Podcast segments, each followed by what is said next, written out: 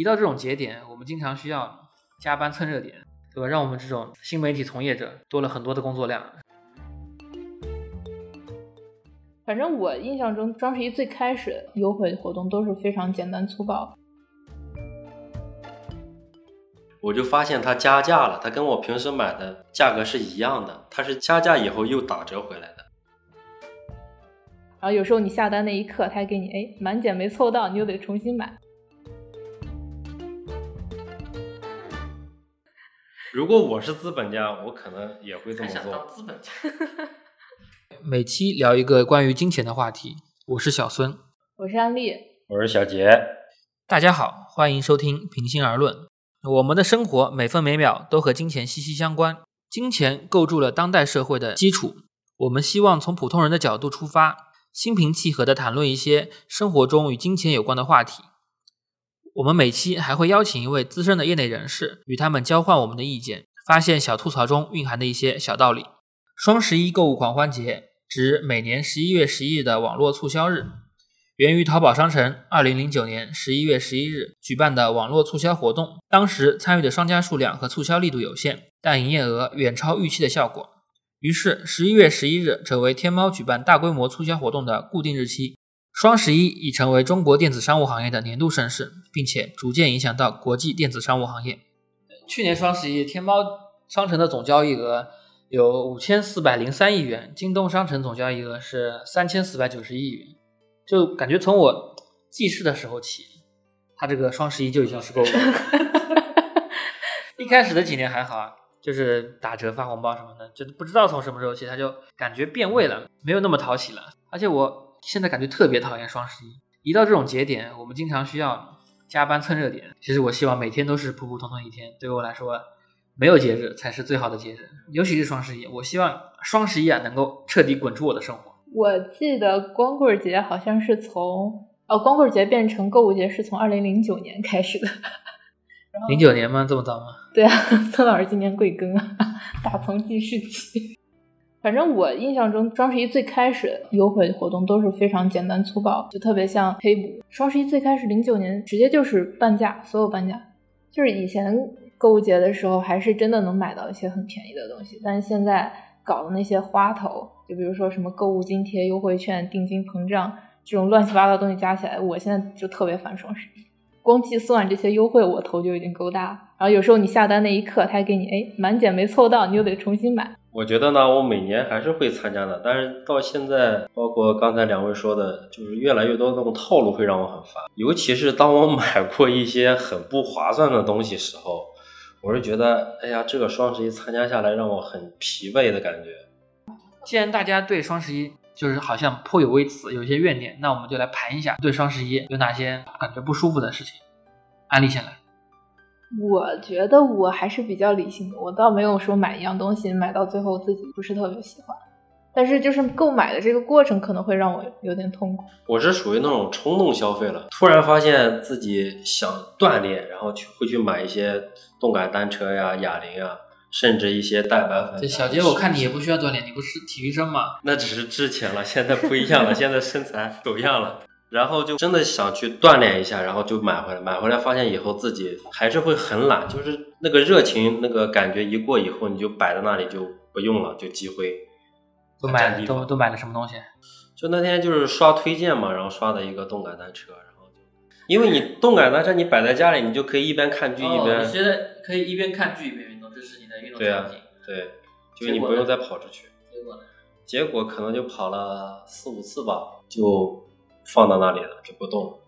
因为平时下班回到家也挺晚了，就是你一到家就想躺一下，看到它也没有那种想去运动那种感觉。并且你到家做做饭、打打游戏、洗洗澡，时间过得也很快，就是真的也想不起来它。就算想起来了，也会哎呀，身体会，哎呀，算了吧，等有空的时候再去用一下它。你慢慢的就会把它给遗忘，就放到那里了。我我感觉这种东西比较适合于就是社恐的人，就是本来他就有健身的意愿，但是他不愿意在公众场合去健身的人。有些或者说是为了节省时间，你说的为了节省时间在家里，或者说。环境更好一点，但是很多人，大部分人都是最后因为懒。你这个动感单车它好不好用？好用，因为它是可以调档的，可以调成一档、两档，然后就根据你的自己的爱好去选择难度嘛。但是我想吐，我想吐槽它一点是什么？它放平板的那个支架只能平铺，不能竖起来，所以你骑的时候只能是这样抬起头去，低着头去看它。当时买它的时候，就是想一边骑车一边看剧一边听歌，感觉会很惬意，很享受。后来发现它那个支架起不来，我就很很想吐槽它，就想给它卖了。卖了，发现以后挂了一个多月，没有人买，而且我收拾家的时候，经常会因为它的占地面积很大。占地面积大没什么呀，你不能挂个衣服、晾个衣服什么的，晾个袜子。那不是感觉很膈应啊！每天很膈应啊看看到那个东西，就想起来当时冲动下单，结果挂衣服？因为我确确实实拿它挂过床单，但是真的你就后来一想，你说哦，就是挂床单也不好用。挂床单还挺好用，但是你想想，你花几百块钱买一个东西回来挂床单，你就很想打自己，就是哎呀后悔，而且而且也很丑。我感觉这个东西放在家里就是时时刻刻提醒他，我很懒，我很懒，我很懒，他就心里特别难受，很对膈应。他虽然提醒着我我该运动了，但是还是因为懒，最后就扔到楼下垃圾站了。就你刚说的那个点，我还挺有共鸣，就是领券那个事情，就几百年跟你没联系的朋友突然说，哎，帮我砍一刀，这种你你会帮他砍吗？我会很抗拒这种行为。对，就是有时候我给他砍了，砍完之后上面会显示我自己也能领到这个券，那你说我拿到这个券之后，我就会非常纠结，像我的性格，我就会特别纠结，那我是不是也想去看一下买一下？尤其是就是有的时候你有了这张券，但是你没有使用它的场景，所以说你就会去想，哎，我这个券如果不用，我是不是会亏的？对呀、当你失去一样东西的时候，他的痛苦会远远超过得到这样东西的快乐。这就是我为什么这些年特别讨厌双十一搞的这些花活，就让人心累。就是流程非常复杂又不单纯，搞的特别多的套路。很多时候你就是只想买一样东西，它其实也是商家的一种手段对。啊，它其实并不是说为了让你特别优惠买到一样东西，而是用就是本来八十块钱可以买到一个洗面奶，然后它是硬是搞一百块钱让你买到一瓶洗面奶，再送你一个小样只值二十块钱的小样，但是你们当你用这个小样的场景没有那么多，然后这个东西摆在家里，对，就浪费了。对，但是作为消费者来说，我其实更愿意用八十块钱去买一个这个鞋，就是可以省掉这二十块钱。因为双十一嘛，它是有些活动啊，它你喜欢的品牌它总是会打折。安利，你有这样的经历吗？就是说，因为凑单或者因为某一个力度很大的折扣，你买了什么东西，但你最后却非常后悔。有啊，就是我是平常不怎么看那种美妆推荐的，然后我如果到了双十一买的话，基本上都是抄朋友作业嘛。朋友给我推荐哪个，我基本上就是闭眼就买了。然后他又推荐了一个什么西班牙的一个安瓶精华，当时还挺贵的，一千多。然后我直接就买了，买回来发现他怎么跟你说这个精华涂了能能变成什么样子？它就是修复很好呀。然后就修复是什么东西？这个东西你问我我也搞不清楚，但但是就是对皮肤很好的东西。嗯但是它那个包装就很奇怪，我不知道你们有没有见过医院里面那种就是需要护士去弹的那种玻璃瓶，就给你嗯注射疫苗什么。它那个精华就是那种东西，哦，感觉它包装感觉有点智商税的感觉。继续，没有它这个你平常不用的时候，它告诉你是要冻到冰箱里头的，就是冷藏吧可能。然后用的时候要拿那种他给的专门一个可以把那个玻璃瓶给你弹开的，有这个还非要必须非常小心，因为它上面会有玻璃渣，要必须把那个东西弹开，然后一次性把那个精华全部倒到抹脸上，就这样不。会很累吗？这个就是很麻烦。我那一瓶大概有里面有四十瓶，四十瓶不到吧？应该二二十多瓶，二十多瓶下来，我应该只用了三瓶。它它这个是有保质期的吧？也有保质期的问题就是这些东西放到最后你全浪费了，时间超了你也没用，然后又很贵，一千多。那这个东西可以用来浇花什么的吗？我一千多浇花，那你过期的你也不能 不敢涂脸上了呀，就是不敢涂，但是现在就很难受啊，摆在家里头。就是看着也不浇花也不干嘛了。希望有别的场景的，磨磨脚也行，那不磨脸磨脚。哦，对，说到那个博主，博主推荐，你们会有看直播的经历吗？或者是看一些博主种草？有，就直播看的也比较多，但是不是说专门去搜一个直播，我今天要等着他来直播这种东西，我只是随机刷随机刷，嗯然后刷到我喜欢的东西了，比如说我看到一个手表了，哇，它展示的好好看，我就会下单。我我我不在意他博主是谁，我只是看他这个东西真的适不适合我，或者说我当时的心情是不是很冲动，很想去被它吸引到我。那你看到这个产品之后，你会再去对比它的价格吗？比如说你看到这个东西，你搜一下它在别的平台里面的多少钱还是什么，我一般不会，因为你就看到就直接买了。我看到如果价格合适，我就会下单。价格合适，那肯定便宜才合适呀。不管什么东西，我觉得不同的店它卖的价格总不一样。货比三家。如果说它这个价格就是我完全可以接受的，我就不考虑这个。如果说比如说手机电子产品，那我是肯定要比较一下的。那你有孙老师有有看过直播吗？我从来不看直播，但是我我看直播，但是我不会在里面买。因为我我之前采访过一些人，他们就说也会看直播，但是他们不会买东西。然后我就很好奇，那他们到底在看什么？然后就大部分的人回答就是，基本上博主很帅，要么就是博主很美，最后都是在看这个人输出，其实跟他卖什么东西都没什么关系。另外，像那种大主播、头部主播，他们卖东西流程很固定，嗯，而且你想带他们买东西，你得去抢。他们提前会有那个预告的，我觉得我抢不到，我觉得很难受。然后你就会心里极度不平衡。安利老师，你对这些直播或者博主，你会去抄他们作业，或者说跟着他们买东西吗？没有，我平常不怎么看这些博主，但是基本上就是我身边的朋友都在看，我也类似于一个听朋友推荐，我直接就买的那种人。我倒没有说经常看直播，但是到了双十一这种节日的，就是网上的一些博主，尤其是这种比较有名的博主，他们会经常以双十一为话题去造一些什么二创的东西，会拍一些很有趣的短片，然后尤其是尤其是 Papi 酱。然后他每年他都会吐槽这个双十一的这个购物群像，然后一年比一年精彩。一你也能看到从一七年哦一六年到现在，就是双十一的各种玩法的变化，就通过他这个视频，就挺让人唏嘘的。就是你有挺印象比较深刻的段子或者怎么样吗？就是他去年的那个定金膨胀，我不知道你们看过没？那是前年还是去年啊？就是前几年的呃前几年淘宝有个玩法，就是你要提前交一个定金，它的定金是确定的定，这个定金是不能不给退的。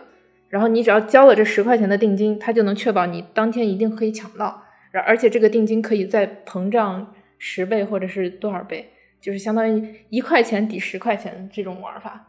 也就是说，让你提前买一个购买名单，就这种东西。就他他不好好叫起名字，他起一个叫定金膨胀，就每年都会有一些这些花名儿。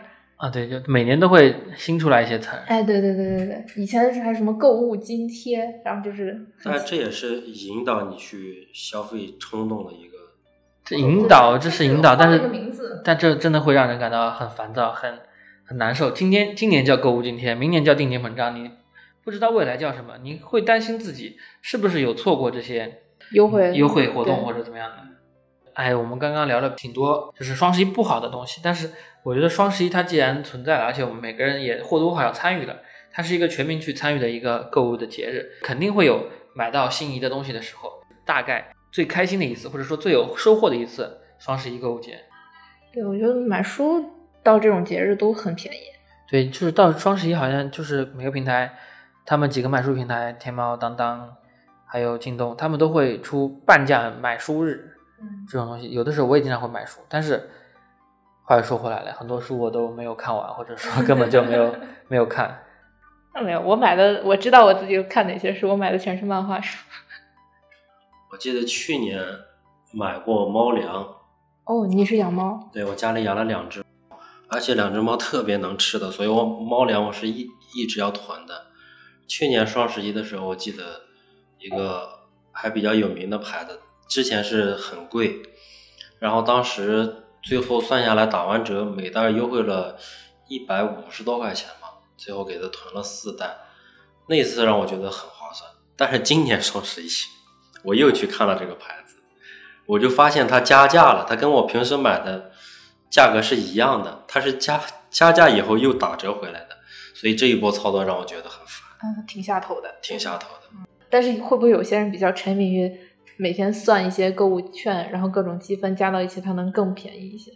对，其实是有些人他是喜欢这样做的，因为他通过自己的学习搜集一些信息，或者说去各各种地方找优惠券、购物券，他能用最便宜的东西买到这个产品，他心里除了他本身获得这个产品以外，他自己收获了一种满足对感，获得了一种成就感和满足感，他也会很很开心。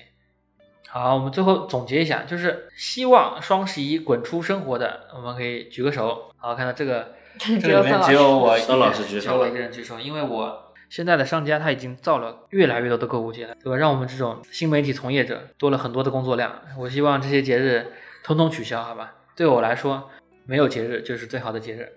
其实我我可以举半个手，因为说实话，这个购物节一年下来十几个购物节，多它这么一个也不多，少它一个也不少。而且平常，尤其是这几年来看，双十一并没有那么那么划算，它也做不到全年最低价，所以对我来说有没有都无所谓。嗯，我是觉得它存在有它存在的必要，就是对于我来说，我可能平时买东西买的少，到双十一这一天，然后你仔细的去盘点一下你该需要什么，精准定位一下，然后好好罗列一下你的一些优惠的东西去去做，它还是会比平时买会便宜一点。但是这个需要你自己真的很认真的去做攻略，对。但但是我觉得你在骗人，你不像是做攻略。你不像是做攻略的那种，你明显前面都是冲动消费。小杰老师，你今年准备买什么东西？今年有没有买什么东西了？还没有开始买。我有要买的，我我已经刚都问好了，就是买一个扫地机器人，最好是能扫能洗的一体的机器人，是然后还要再买两部手机，是买买给父母的。对，都是买给爸妈，两个手机，一个洗地机，这是我今年最大头的消费。我觉得吧，它它现在的一些模式来说，对我来说不是很喜欢。如果它能把那些很复杂的优惠优惠券那些领取套路去整改一下吧，更清晰明了一点，我觉得我还是会喜欢它的。如果如果你来做双十一的活动策划，你准备做一个什么？那我可能做的跟他一样吧。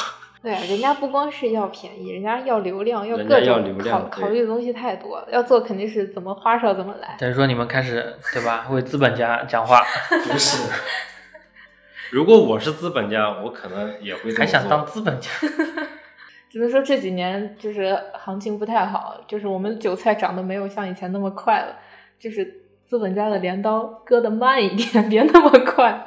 但确实感觉这几年因为疫情啊或者国际形势、经济形势的原原因，就是大家消费欲望好像确实没有那么高了，至少我是这样。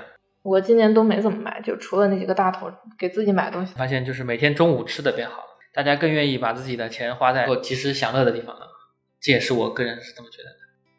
关于双十一这个话题，我们邀请到了一位资深的投资顾问来跟我们一起聊一聊，就是我们欢迎啊、大家好，小孙好啊、我是小花老师，大家也可以叫我花花。那一直以来呢，是在啊、某家银行就职资深投资顾问，为大家提供我们的专业的金融的咨询的相关服务。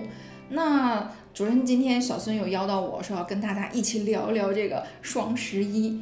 那说起聊双十一，这我可就不困了。那之前呢，我还专门去网上查了一下，我发现，哎，这首届双十一购物节，它是在二零零九年，这一晃啊，蚂蚁竟走了十年。不过我不知道小孙有没有这种感觉，我这十年过来之后，感觉这个双十一它是从这个打折促销、消费者的狂欢，现在变成了商家的一个购物狂欢节。这里面我总感觉商品价格没有优惠很多，但花样却一年比一年多了。不知道小孙你有没有这种感觉呢？确实，就是零九年我刚刚高中毕业嘛，我深度参与双十一可能是大学的大学的期间，可能已经在一零年、一一年以后了。那个时候它的双十一的活动，我觉得还是简单粗暴的，不像现在从十月三十一号，就是从十月份就开始预热，当时就是只是双十一当天分不同的时间段，它有不同的活动，比现在要简单的多，参与起来的难度也低得多。对，所以就说这个花样繁多，前面可能我们是简单粗暴，因为我坦白讲，零九年已经参加工作了，我基本上是双十一购物节十年的亲历者。之前真的是在这里面会认认真真的选东西，当天去买东西，然后享受这个优惠的。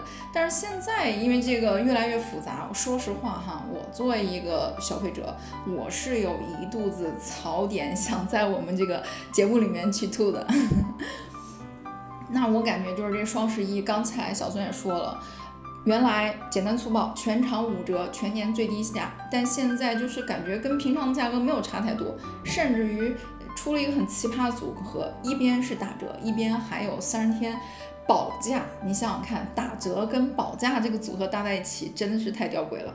那原本一天刚才说只有一天，大家一年只有一天，大家就等到这一天，甚至于专门在零点那个时刻去疯狂购物。到现在，我感觉好像是全年持续，甚至是恨不得你说上半年就已经开始做双十一预售了，对不对啊？我不知道这个记是不是准的。对它现在跟之前不一样的是，它不光是双十一，商家他巧立了很多名目，什么情人节、七夕节、妇女节、母亲节，只要是节日沾得上边的，他们都能把它当成购物节来做做活动、做促销。哎，我觉得不光是这样啊，还有一个更加让我觉得 很辛苦的事儿哈，就是现在这个双十一也好，还是刚刚说到的各种购物节，买东西这门槛儿越来越高。你看，我最近其实也是在双十一想去某台某平台去买个我心仪的一个商品嘛，那原价是五九九，然后我当时一看哈，这个平台优惠券是三十块，然后呢。店铺有啊满减满两百减两两二十，还有这跨店它也有满减，它是啊满三百减三十。那如果你现在去马上就下单的话，它叫做预付定金，哎，预付定金五十，还有膨胀三倍抵一百五，再还有什么搭配指定商品，再能够继续满三百减三十，哎，你说这所有优惠券还能够叠加使用，那我就说了，到底谁能告诉我最后这个商品多少钱？其实早已经算的晕了，我已经不记得原价是多少了。就是说，你说幸好我这大学专业是数学，但就算是这样，我觉得现在的这个双十一购物节已经变成了双十一数学节了。而且就像你刚刚说的，我觉得我都不用再去想我到底买什么了，因为我想要解出这个数学题的最优解，那就只能七搭八搭，最后买了一大堆，根本就不知道自己到底买了些什么。嗯，而且不光是这个哈，不光是我得动脑。我还得动手，像各种什么分享红包啊、拉新红包啊、点亮身份啊，就是我总感觉这个购物气氛是有了，但是这个消费意愿没了。花老师，您今年双十一买了什么东西？我今年其实我只买了一件东西，我就买了一个扫拖机器人，因为疫情三年就很难再去请保洁。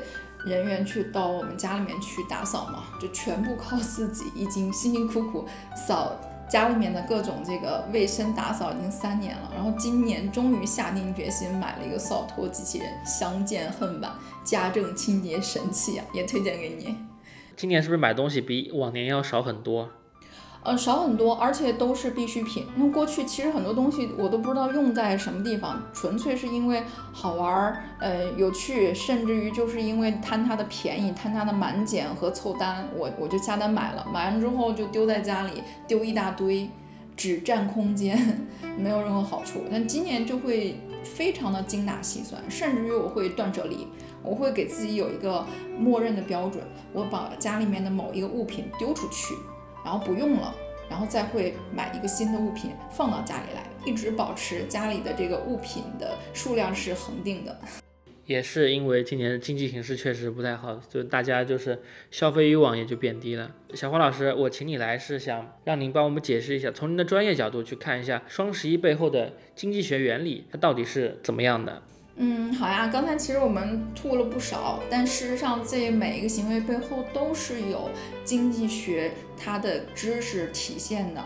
那在这边，咱们就浅聊一下双十一背后的经济学。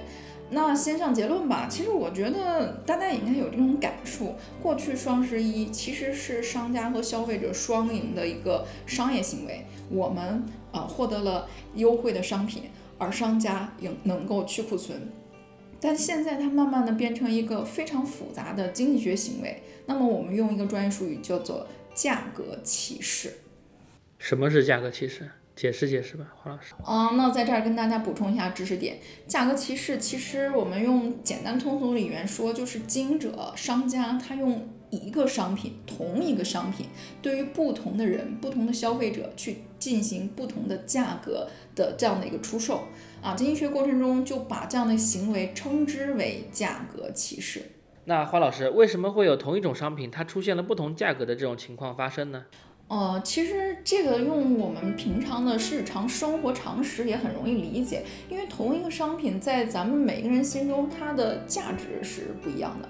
经济学当中就把这种差异，啊，我们再用一个专业名词来去跟大家去呈现，叫做消费偏好。那在这儿我就直接跟大家解释一下，这个消费偏好到底是什么？就比如说，哎，我就很喜欢。呃，珠宝首饰，作为女生嘛，就喜欢这种漂亮的东西，所以我就会愿意去花高价买一颗钻石，省吃俭用把它买下来。但我想，可能小孙眼里这钻石，我们说可能就是碳元素组成的小石头，它根本就不值钱，也不能吃，不能花，不能用，对吧？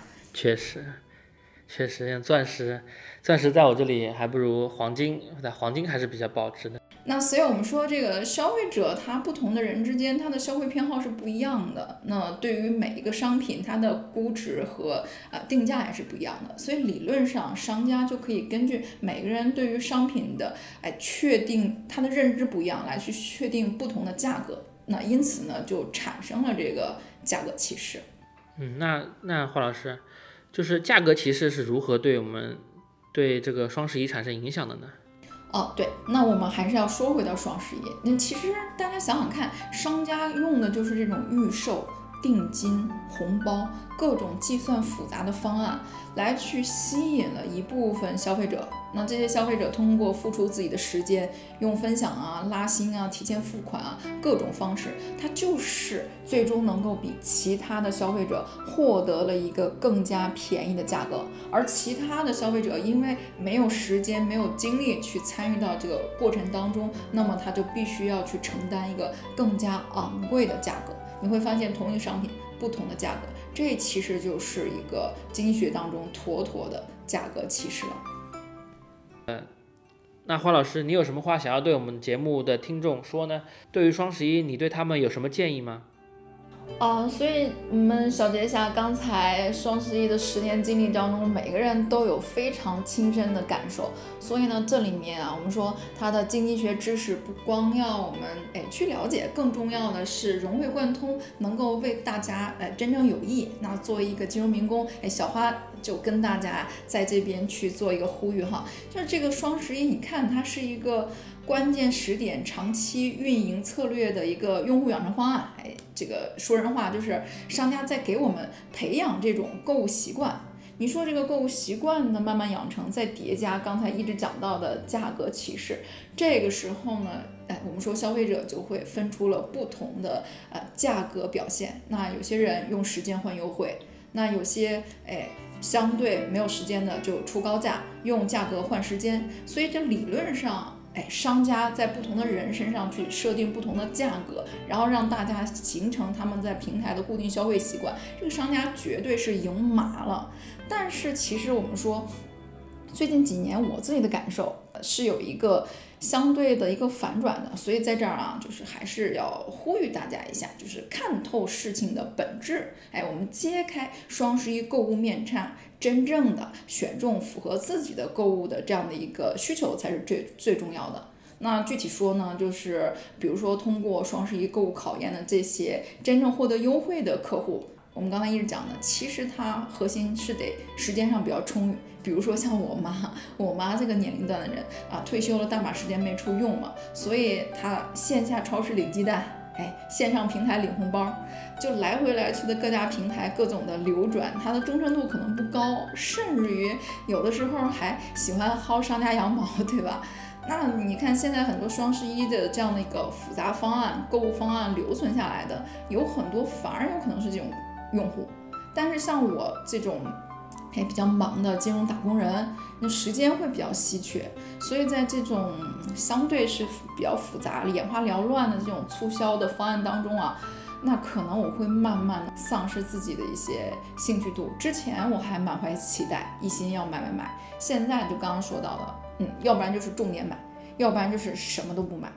所以呢，呃，就是在这种又马上到双十一，马上要买买买的时候呢，虽然我相信还是会有很多小伙伴哈，啊，被商家各种优惠满减算的头痛，但是呢，就觉得说，哎，我这个能不能省钱不知道，但是我不买的话，这铁定要亏钱，所以你就还是一毛一脑门子扎进去，你就买买买了，你就觉得能薅到咱们这个商家羊毛了。但是呢，刚才一直在讲的就是擦亮眼睛，揭开本质，识别消费陷阱，来问清自己到底我们双十一购物到底的目的是什么。那我这边的话呢，其实如果用我自己的行为习惯，再加上我过往的一些金融学的一些理论知识，我们要问自己，哎，三个问题。这三个问题分别就是我到底哎要买什么，平台上的产品是什么，我要买的这个需求和这个产品的功能，它到底能不能匹配？那如果说我买的是一个同质化非常高的标准化产品，那我就是在多个平台选一个价格最便宜的就好了，只看产品。如果我是去买那种综合服务型的个性化产品，比如说像金融金融产品，它往往更看重事后的长期的服务，那就需要在多平台当中选一个平台服务加性价比可接受的来去做选择。总之吧，就是现在大环境也不好，大家也知道，股市在跌，楼市在跌，哎，甚至于打工人的工资也在降，极简消费、断舍离，它确实是当下的生存之道。那说到底，还是我们投资者的需求在慢慢转变。那在这个双十一的节日来临之前，大家呢还是要去认真的思考，哎，我们双十一到底应该买买买剁手呢，还是谨慎投资？谢谢花老师给我们带来这么多独特的思考和见解。谢谢小孙，谢谢小孙给我这个机会跟大家一起开心分享。好好，谢谢谢谢花老师，那我们下期再见。我觉得小花老师说的这个“价格歧视”这个词非常准确，可以这么说，商家用价格歧视导致了很多人的价格焦虑，价格焦虑促使用户下单去研究双十一的活动，但是价格焦虑形成了连锁反应，让我们对双十一又爱又恨。深恶痛绝，但又沉溺其中。